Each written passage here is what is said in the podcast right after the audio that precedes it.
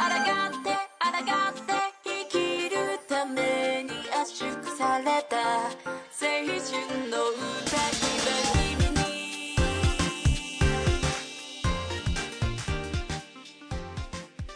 グダグダゲームラジオ第363回放送でございます。パーソナリティの富山でございます。は、はいい。パーソナリティの安です。よろしくお願いします。よろしくお願いしま。す。スカさんお休みなのかな？そうですね、今日は今のところお休みです。もしかしたら後で合流するかもしれない そうですよね。はい。ということで、おっさん二人でやっていきたいと思います。ういすういすいやー、なんかもう暑いですね、本当にもう。さんのこの季節の季挨拶みたいなのが季節枕。ははいいいんじゃないですか恒例の。いいんじゃないですか。いや蒸し暑いしね。まだ梅雨明けてないということなんですけども、やっぱりちょっと暑すぎましたね。今日土曜日ですけども。暑かったわ。ああ、本当に。うんあのー今年初クーラーですね、今。僕は少し前からもう耐えきれなくなってます。なんかね、何日か、何日か前にね、はいあのーやっぱ僕もその、すやっぱね、クーラーに頼るばっかりじゃなくて自然の風も入れようとか思って、え今日は暑くなりそうだからと思って窓を開けて、その風でなんとかしのごうって思ったんだけど、はい。あの、窓を開けた時点でむわっと暑い空気が入ってきて、もうその時点で、あ、無理だな、これって諦めて、もう開けて5秒ぐらいでもうパシャって閉めてクーラーつけましたね、すぐ。やっちゃうよね。ううんん。いや、それでいいんですよ。無理したらあかんって。僕今そのリモートワークだから、うん。パソコンを常にいじらないといけないんですよ。で、その、なるほど。まあね、風が吹いてちょっと涼しいみたいなのももしかしたらあるのかもしれないけども、このね、PC が発する熱みたいなのがあるかはいはいはいら、はいはい。ずっとそのパソコンいじってるとなんかね、この熱によって手の周りがベトベトし始めるんですよ。で、その、まあ、キーボードとかもそうだし、あの、ペンタブレットとかもね、いじってると、そはいはいはいの、ベトベトしてきて、その汗でね、ぬるぬるしてくるのがね、精神衛生上よろしくないんですよ、イライラしてきて。わかる。もうだったら、もう多少お金を払ってでもいいから、電気代がかかろうとも、クーラーバーンって閉めて、割とその、あのね、温度、部屋の温度を低めにして、あの、汗がべとつかない快適な環境で、なんだったらあったかいコーヒーでも飲みながら、仕事した方がはかどるって思って、僕はクーラーをつけ始めてしまいました。いや、負けっていうわけじゃないですから。うん。いや、しゃあないですよ。これはめっちゃ暑いですから。そう。ねなんかね、その仕事するのにね、暑いのに耐えながら仕事するみたいなのが嫌なんですよ、基本僕。まあ、あの、神経をね、あの、仕事の方に集中したいからさそう、そうなんですよえ？そうなんです、そうなんです。でも僕はあの、それでも暑い時はね、あの、ほら、薬局で売ってるじゃないですか。あの、うん冷たいなんかこう、湿布みたいなやつ貼るやつ。ああ、ありますね。れやってますよ。冷えピタ。タ。ね。そうそうそう。冷えピタ僕もあるはあるんだけど、おうあれ使うのは、まあ熱出た時とか、そんぐらいかな。かピンポイントじゃないですか、おでことか貼ったとこだけじゃないですか、基本。いや、そう、そうですよ。まあ、首周りとかも腫れますけどね。ああ、確かにね。まあ、首周り、あの、いろんな首周り貼ると、あの、血流が、そうそうね、だいぶ。熱中症になった時に、まずどうするかっていうと、脇の下と首と、あと股やったっけに、なんかこう、あの、冷たい、なんか、ドリンク挟んだらいいみたいなこと言うじゃないですか。うん。あと手首とか、あー足首とかもね、冷やすそうそうそうそうそうそうするとね、あの、いいみたいなこと聞くんで、でもやっぱりね、あの、ほら、あなたが街出るとこう、せんミニ扇風機みたいなの持ってる女子高生とかいるけどさ、あれ聞くんか正直。そう、僕ね、あのーあ、これ、まだ発表になってねえのかな。あのー、愚者級さんにまたちょっとお呼ばれしてて、はいはい。その中で、あのーちょっとその、首から扇風機下げてるみたいなお話がちょっと出てきたときに、あれ、本当に使ってる人いるんすかみたいな話をしちゃったんだけど、はい実際今結構いるね。見かけるね。いやいやいや、違うかな。あの、外気温がめっちゃ高いと、あれ絶対いかへんって。あれさ、ほんそうだから僕、あ、お俺ね、その、うん最初にあの、首ぶら下げ扇風機みたいなのを見かけたときに、はいあのね、ペン、ペン、ペン型の、はいはい、ちょっとあるね。あれを見かけたときに、いや、いや、役に立たんだろうって、まず思ったんですよ。そんな電池で動くぐらいの扇風機で涼しいわけないしはいと思ったんだけど、でも今なんかその女の子とかが結構首からぶら下げて、なんだったらちょっと夏のファッションみたいな感じでぶら下げて 回してるのを見ると、まあでも涼しいのっていうのは俺は正直今でもちょっと思ってんだけ涼しどないって、絶対わかんって。ただやってる人はやっぱいるじゃない？うーん、まあな。いや、あれね、多分、あのーほら、外出たら多分聞かへんけど、コンビニとか、なんかこう、ほら、クーラー効いてる施設の中に入れば、はい2倍じゃないですか。あ、2倍じゃなくて3倍ぐらい効くじゃないですか。まなんやったら。あ、わかるわかるわかるでしょ？言ってること、言ってることはわかるよ。だってクーラー効いてるところに扇風機でガンガンあそういうかことだよけると、めっちゃそういうもう、めことだよっちゃ寒なるやんか。はいはい、そういうことですよ、キンキンに冷えてまうから。そう。だから、ただ、あれはさ、普通に外出歩くときとかにぶら下げてるわけじゃないですか、みんな、女の子たちは。だから、暑いところであれぶら下げたところで、果たしてどれほど涼しくなってるのかいって俺は思ってんだけど、なんだったらプラシーボ効果で、本当は涼しくないのを涼しいって思っちゃってるだけなのではっていう。ね、扇風機を首の下で回しているっていうことだけで涼しい気がしてきてるみたいな 感じなのではって俺はちょっと思ってるんだけど。おじさん、ちょ、今日、つかさん来てないから聞けないんですけど、そうなんだよね。だから、司さんもああいうの絶対しつけなさそうだから。昔俺、あの、高校生やったじゃないですか。中学生だった。りするでしょ？その時ほらよく僕らの夏の、まあ、風物詩じゃないですけど、あの、女の子見てたら、あのうちは、うちはじゃないか、下敷きみたいなんでさ、うん。スカートの中をこう、パタパタとあう出たりする光景とか見ませんでした？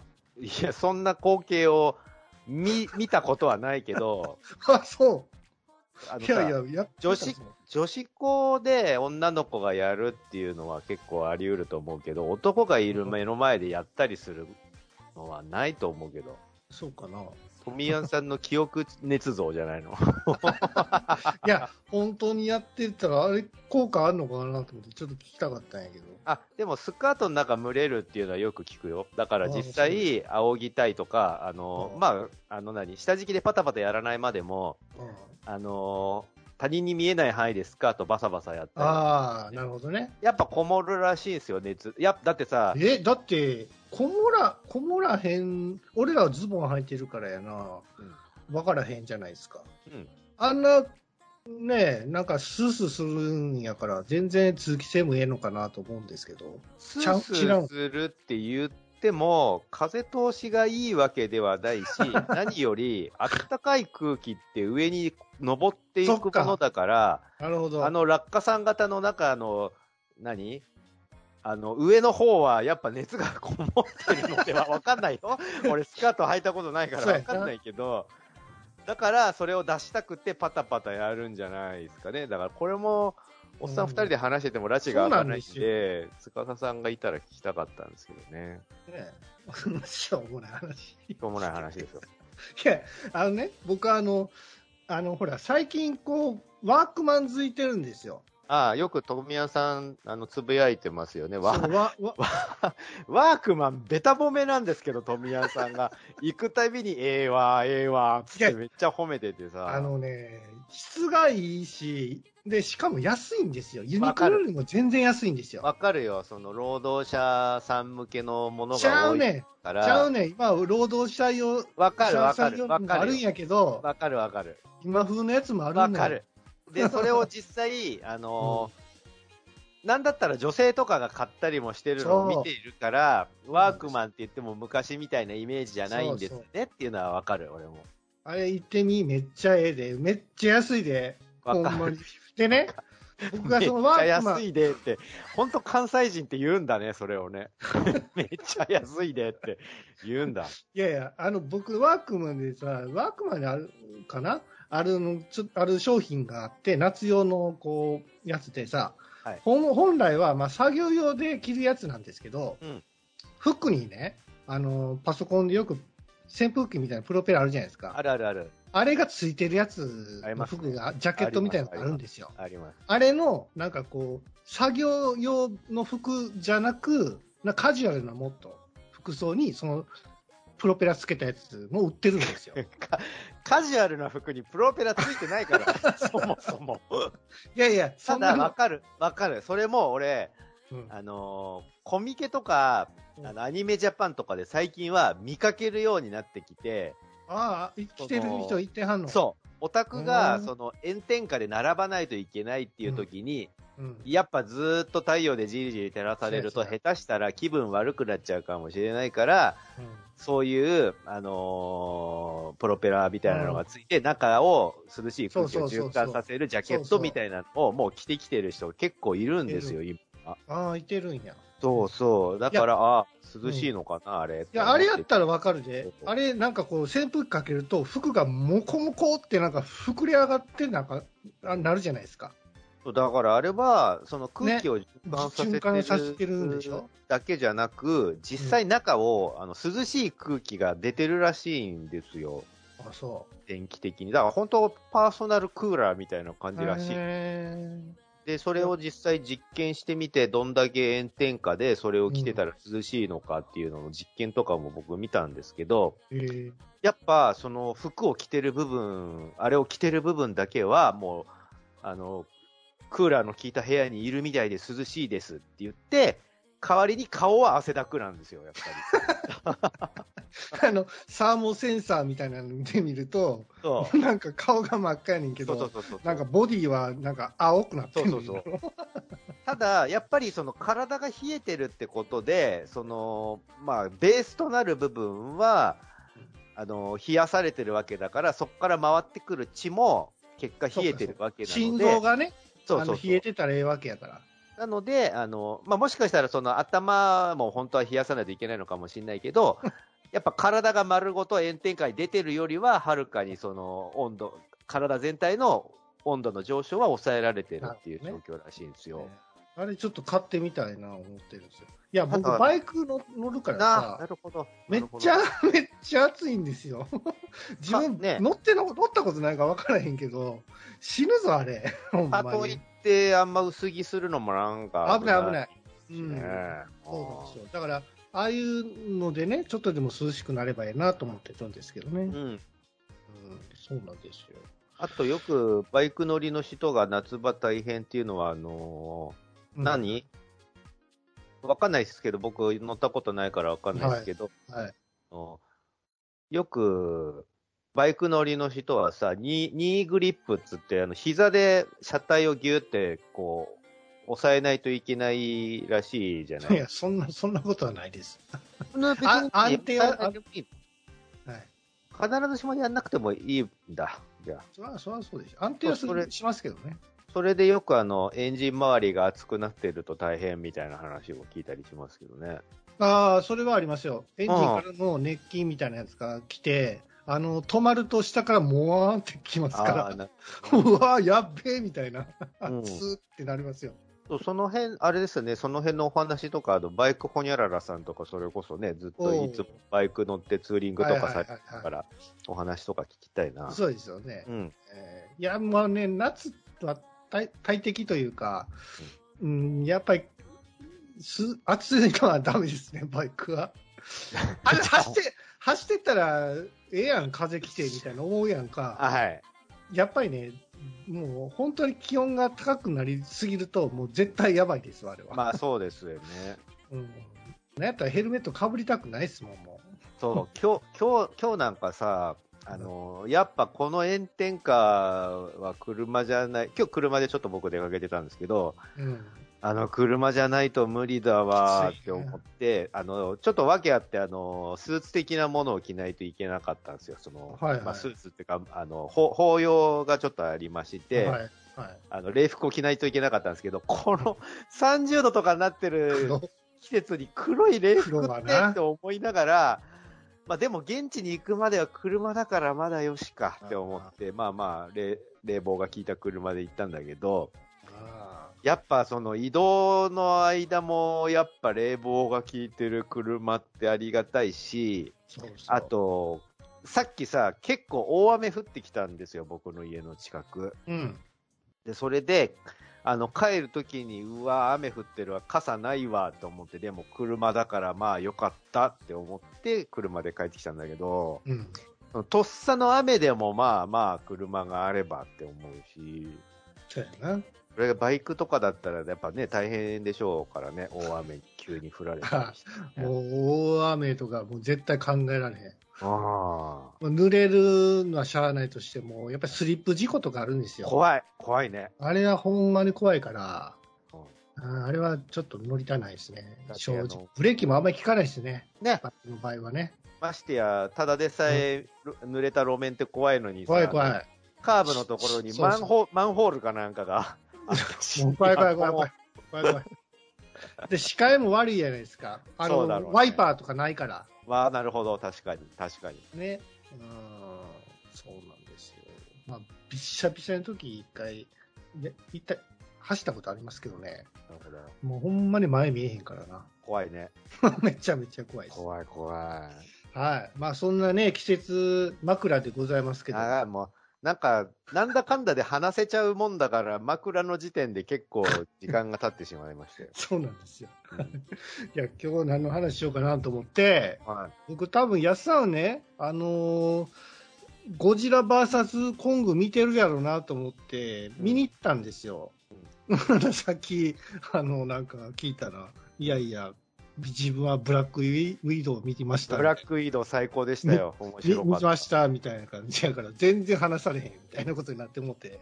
ただ、あの、僕の予想では多分だけど、あの、ゴジラ対キングコング、僕の予想では、語るほどの内容ではないなって思ったから、じゃあ後回しでよしって思ったんですよ、僕。ああ、なるほどね。ああ。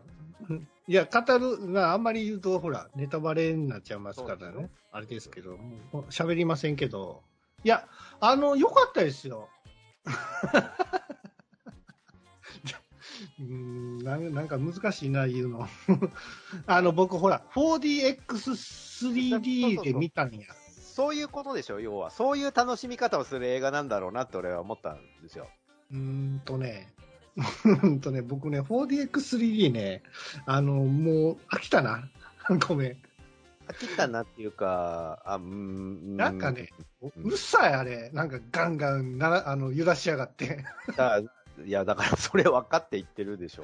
いや、そうやねんけど、もうちょっとこう、滑らかに揺らしてくれへんかな。なんかもう痛いんですわ。ガガガンみたいな。あの、ほら、あの、ジェットコースター乗るみたいな感じああ、急に制動をかけられたり、急にドン来るから、力のベクトル逆に急にされたりする感じだから、あの、ちょっと軽いムチ打ちみたいな感じになったりしますよね、首とかがね。そう、ムチ打ちぐらいまでになると、ちょっと危ないんですけど。あたたまにこう、なんか、養生のシーンとかあると、はい。ちょっと、あの、なんか、波打ち際のあなるほど感じのなるほど。こうゆらゆらみたいな、いいじゃないですか。もうあるんやけど、逆になんか酔いそうになるんですよ、それやると。ど。ややこしいなと思って。うん。だから熱風とか、なんかこう、なんかほら、あの唾唾液じゃねえや。あのスプレッターみたいなやつ。あるあるあるある。そういうのがシューってシューってたりそうそう、ね煙とか、あと、スポ、えっと、なんだっけ、ストラボ？なんで、なんでやっけな？ほら、あの、光がパシャパシャパシャってなるやつ。ス。トストロボのこと？今、そうストロボ。とかが、まあ、いいなと思うぐらいで、あと、ほら、はね熱風ね、やっぱね、はいはい。とかあるんですけど、うん、なんかね、やっぱ揺らすのはね、ちょっときついな。っていうか、あの、ずれてくるんですわ。なるほどね あの、ケツ、ケツからだんだんこうずり落ちてくるんですよ、それ。はいそれ直すね、またの、なんかこう、姿勢直さなあかんし、なるほど。でその時にまたガン入れるから、もう、や、もう忙しいし、うん。まあ、電源切れようと。あの、横の 4DX のその 4D は要はうん映像と、うん。あのーし聴覚、音以外のものであるんだろうから、うんまあ確かに言われてみると、その必ずしも揺れ的なものは必要なのかってちょっと思ったりは確かにするかな。うんとね、うん揺らし方の演出によりますよ、ね。ああ、なるほど、確かに。だ俺な思うんですけど、うんあのー誰がどういう、その、4DX 用に演出してるのかがわかんないけど、そのセンスもありそうだよね。あるある。あのね、なんぼでもな、なんかちょっと音出すたびに揺らしたらあかんってあれ。イライラするあれって、ほんまに。だから、うん。コングがね、こう、地面をこう、ハンマーでこう、バーン叩いたりしたりするすればさ、確かに振動は来るから、みたいなことでいいと思うんですけど、うん。なちょっと人間歩くぐらいでどしどしってやられても、ねえ、そんなんいらんわとも思いません？あのね、僕、うまかったなと思ったのは、あの、荒野の寿飛行隊アニメなんだけど、あの、うんガルパンと同じ監督が作ってるやつで、やっぱあミリミリタリー色の強いアニメなんですけど、あの、空戦シーン、戦闘機が空中で戦うシーンとかがすごいリアルで、こだわって作ってるから、それの劇場版やった時に 4DX で見たんですよ。それが、あのー空戦でバックを取られて、うん。あの、後ろから撃たれるみたいな、し敵に撃たれるシーンはいはいはい、はでい。、あのー敵の弾がね、敵の機銃がカンカンカンカンカンカンって当たるときに、うん。背中を。カンカンカンカンって叩かれるのよ。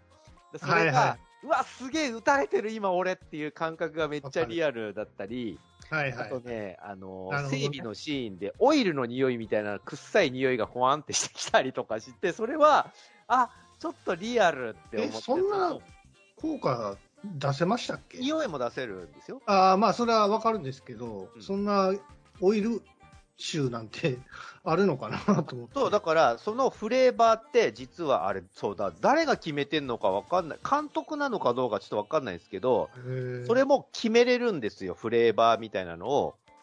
えっと、ただ、ただ、えっとね、その匂いを出すのが、シートの右と左に分かれてて、うんその2回だけしか要は出せないから、その2回を、うんどのタイミングでどのシーンで出すかっていうのは、やっぱその決める人のセンスだと思うんですよ。えー、なんだ、今日なんか嗅いだ匂いはミントの匂いやったね。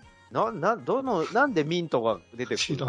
どこにもミントのなんか演出なかったね。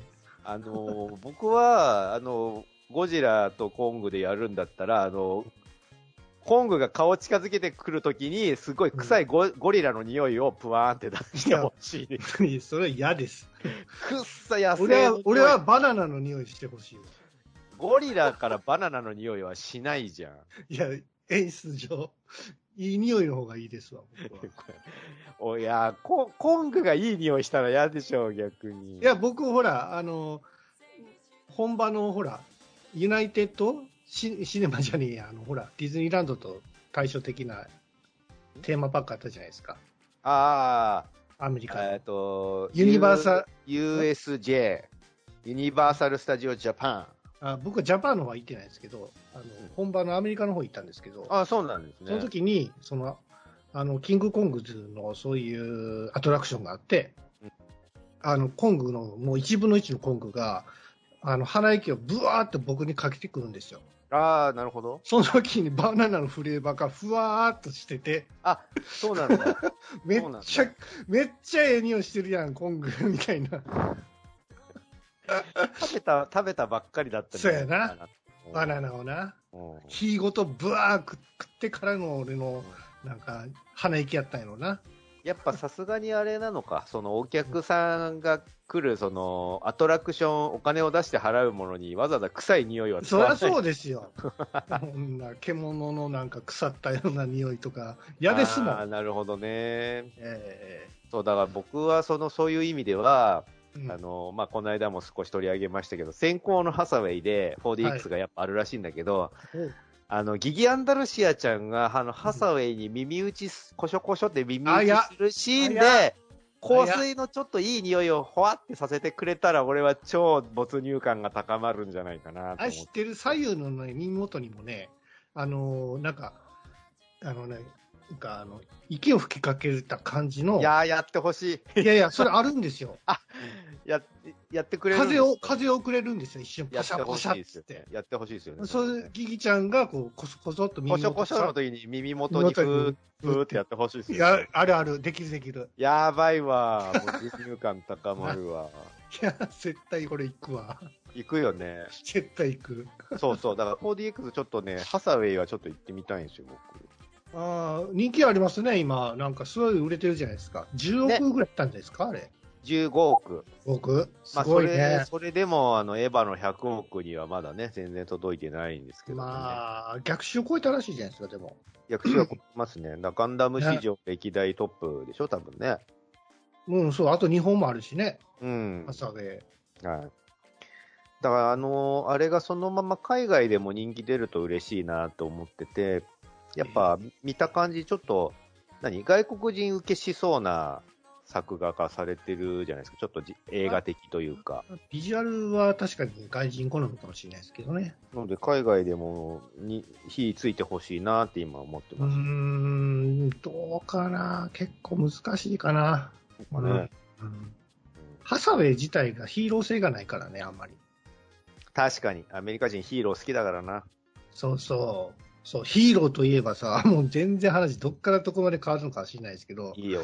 もうなんかさ、もう最近もう、もう全然思んないじゃないですか。あの、テレビ見てもさ、あのーコロナやら、ね、あの、オリンピックやらなんやらでさ、なんかほんとネガティブな放送ばっかりするでしょ？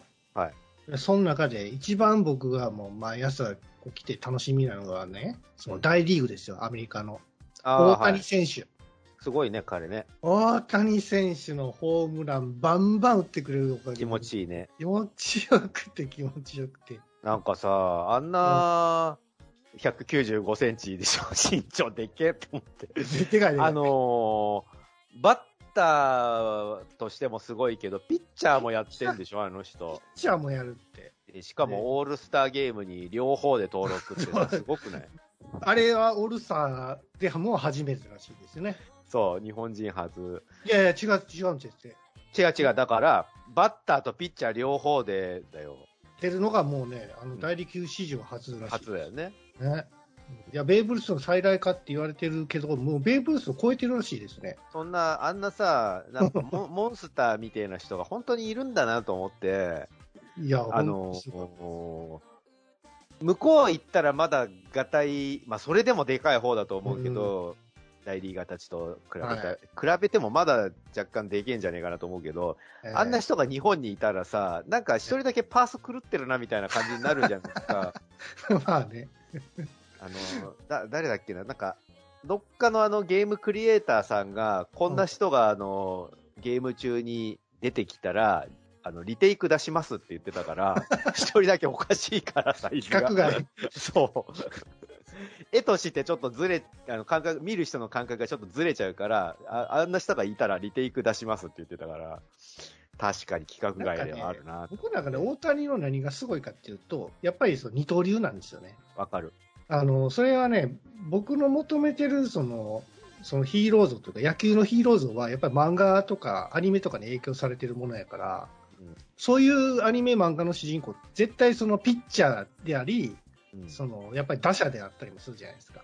まあ、そうですか？うん。バンババンしかり。古いよ。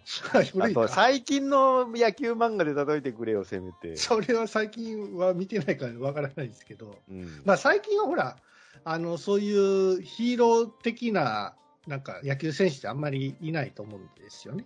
多分、う投げたり打ったりできるような。投打両方やってるキャラは最近ああんまりないかな、ないっすよね確かにね。だから、打っても投げてもできるっていう、なんか本当に漫画やアニメの世界から出てきたようなキャラクターがね、実際にこう活躍してるっていう時点でも、もうなんか驚くし、もうその、なんていうの、どこまでいけるかっていう挑戦もあるじゃないですか。うん。うん。日本人が初、初めてこう、えーシーズン通してもうトップの、ね、ホームホームラン王になるみたいなことになったらもう大変なことでしょ？うん。ね。うん。オリンピックよりも全然そっちの方が気になってしょうがない。そうね。まあ、ヒーローっていう意味で言うと、あのーまあ、こ、この間ちょっとそのネットでも話題に上がってたんだけど、大谷選手のその、身長体重が、うん。あのージョジョの奇妙な冒険第2部のジョセフ・ジョースターと全くほぼほぼ一緒、その身長が195っていうのと、体重も確かほぼほぼ一緒だったのかな。そうなんですか。で、その、195、あの、ジョジョシリーズって、一は部、一部のジョナサンもでかかったし、二部のジョセフもでかかったし、なんだったら三部のジョータロウもでかいんですよ。だから、うん全員でかいキャラが集まってくると、普通にその何顔の目線の高さが一緒だから、ジョータロウとジョセフが、本当はでっかいキャラ同士なのに、普通に顔をこうやって見合わせて会話してるみたいなののコマになるんだけど、うん。本当は人々が見上げるぐらいの高さに顔があるぐらいのキャラなんですよ。だから俺は最初にその設定で195みたいなプロフィールを見たときに、うん。漫画の主人公としてでかすぎねえってちょっと思ったんです。リアリティないじゃん、そこまで行くとってちょっと思ったんだけど、はいはい。それと実際に大谷選手一緒ですって言われると、あ、実際にいるんですね、そういう人もって やっぱ驚くよね。まあね。うん。あの体格だから説得力がある。そうだねかね。そう、そう。まあもちろん僕ら日本人としては公表の方がいいですよ。あの成績で公表だったら、もっとリスペクトしますよね。一郎みたいな、ね、華奢な感じで、ホームランバンバン打つようなさ、それでもそうだねピッチャーやれ、まあ一郎そうだねもピッチャーできますけど、うんそんなので活躍したら、もっともうなんかもう、もうね、アジア人がうわーみたいになりますよ、本当に。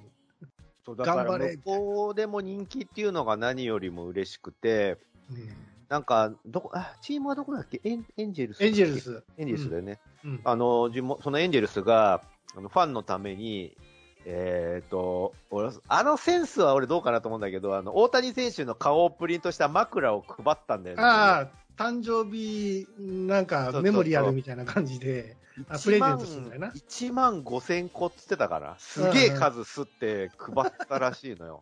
そうです。そこに長蛇の列ができてたんだけど、ファンの。あれ、転売屋か。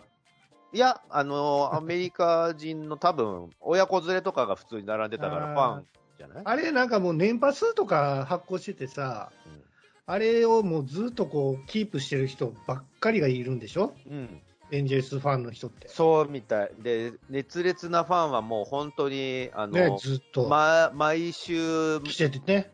試合に行ってますっつって、うんもうな何百、1年間に何百万って使ってますみたいなこと言ってたから。仕事ないんかそうそう、仕事どうしてんだろうなって思って、1年の大半を球場で過ごしてますみたいなこと言ってたから、あれ？仕事。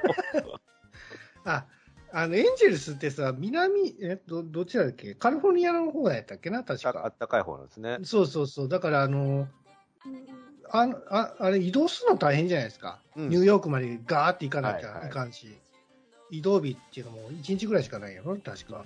で、そこからまた連戦が始まってっていうことだから、なんかあの、日本の野球のそのスケジュールの組み方と、アメリカのやっぱりローテーションってやっぱ違うらしいんですよ。アメリカのも結構ハードで、うん結構あの、ピッチャーでも大変らしくて。うん。特にエンジェルスって、なんかあの、ピッチャーがなかなかこう、ゆ成績がいい人がいてな、いてないから、大谷みたいにね、その、先発から出れるっていうのがいないから、やっぱり起用するらしいんですけど、ど。いやー、いいですね。ただ大谷大谷はさ、ホームラン打てますから、うん。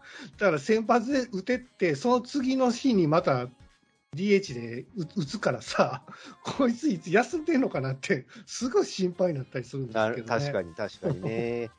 なんかでもさ、あの、すごいシーンいろいろ見てきたけど、ほあのホームラン、うんあの何？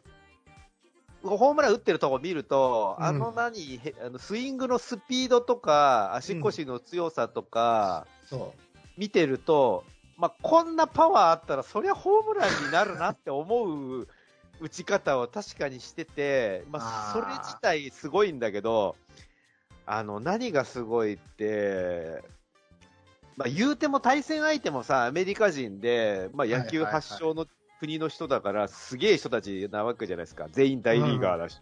そうやな。で、それと対戦したね、その向こうのすごいピッチャーが、うん。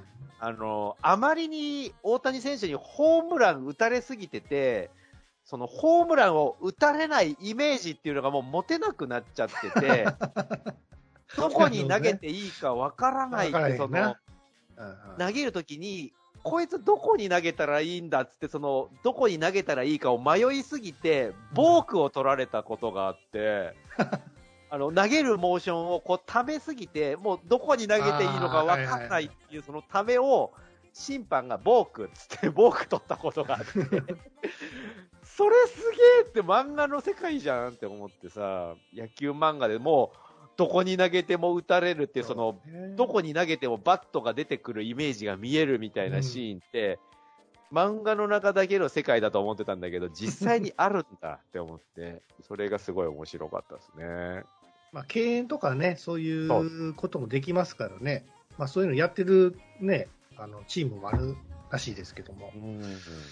いやー、何にしても大谷選手の活躍が本当にね、楽しんでしょうがないです。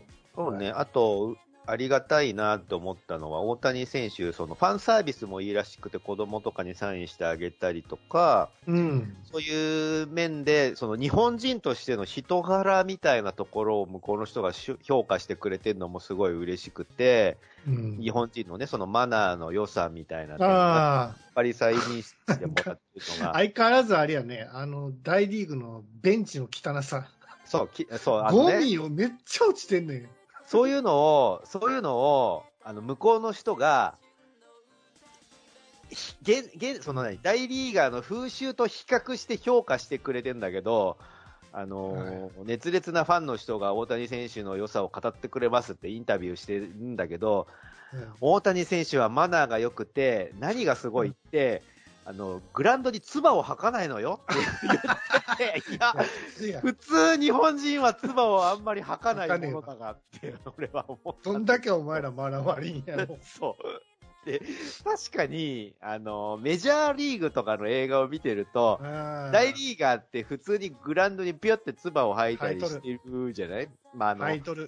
紙タバコのさ、苦いなんか汁みたいなのを出してるってことらしいんだけど、にしてもさ、あんまりその、選手が自分がその使ってるグラウンドに唾を吐くって割ともう大リーグぐらいじゃないですか、風習として。あんまりそんなスポーツ見かけなくない？あササッカーとかもなんじゃないですサか。ッカーもやるのかな？唾吐いたりするんですかね？しないですかね。なんかわかんないけど、わかんないよ。わかんないけど、その、スポーツ選手、日本人は特に、うんまあ、例えば道具も大事にするじゃない。日本人の野球に携わっ、あの、スポーツに携わってる人って多分野球だったらボールとかバットとバかを手入れしたりするしさ、磨いたりとかするぐらいだしし、ますよね。それが例えば競技が変わったとしても、やっぱりサッカーだったらサッカーボールとかシューズとかを大事にすると思うんですよ。で、同様に僕、なんだったらグラウンドとかもそれなりに敬意を払ってるんじゃないかし。そうね、あの、お辞儀するもん、するもんね。入るときが。例えば、うん。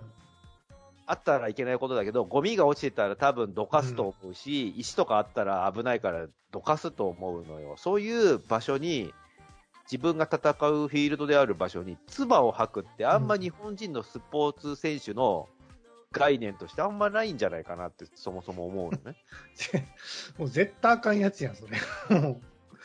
日本のスポーツとか、ぶ武道もそうやねんけどさ、そんなあかんやんかってそうなんだよ、思ね。わへんの、あいつら。そうそう。だなから、なそれを、腹それを日本人はマナーが良くて、グラウンドに唾を吐かないなんてって言ってっけど、いや、お前たちがその マナー良くないのではって、俺はちょっと突っ込みたくなった。あかんやつ、あかんな、あれは。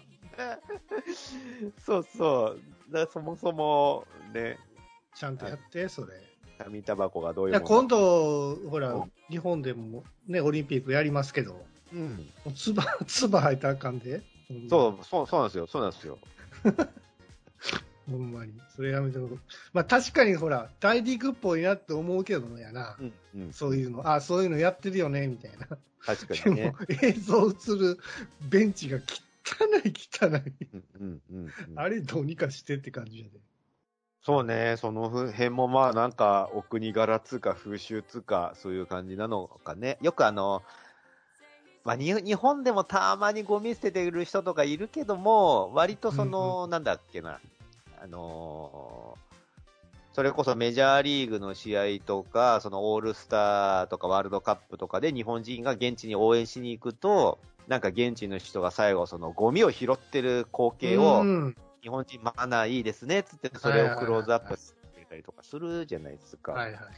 その辺はやっぱ日本人としてやっていきたい部分でまはあ、あるよね。まだいいかな、日本人って。なんか、ま祭りの後の汚いこと。花火の後とか汚いし、なんだったら最近は、あの、バーベキューの後の河川敷とか超汚いし、置いてってるやつとかいるから、いい人たちばかりじゃないんです日よ、とかは思うと。集団心理がね、あるある民族じゃないですか。だからみんなこれやってたらええわみたいなことでしょ？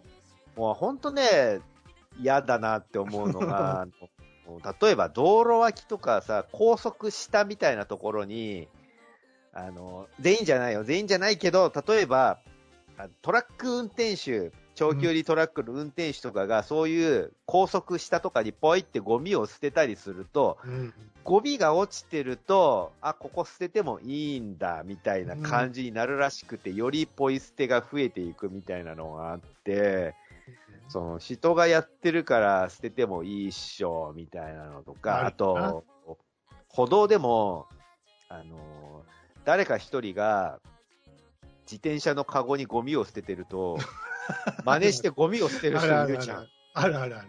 で結果気の毒なことにゴミ山盛りになってたりとかするじゃん。あるある。ゴミ箱ちゃうのにな。本当そういうの見ると嫌だなって思うんですな、よ。な、真似する。な、ななんやろうね、あの、なんかこう、みんながやってたらええっていう、なんかこう、ルール。ルールじゃねえ。ルールじゃやねえ。嫌な、嫌なとこなんだけどね、その感じが。ななんやろ、教育でもされたこともないのにな。なんやろ、ななんかそういうの根付いてるよな。ね、気軽にやってしまうのかね、やっぱね。うん。はいはい。まあ、ということで、何の話ですか？何の話してたのかわかんないですけど。はい。えー、ぐだぐだゲームラジオ第363回でございました。はい。モンスターつながりだから、その大谷選手もゴジラもキングコングもモンスターってことでいいんじゃないですかね。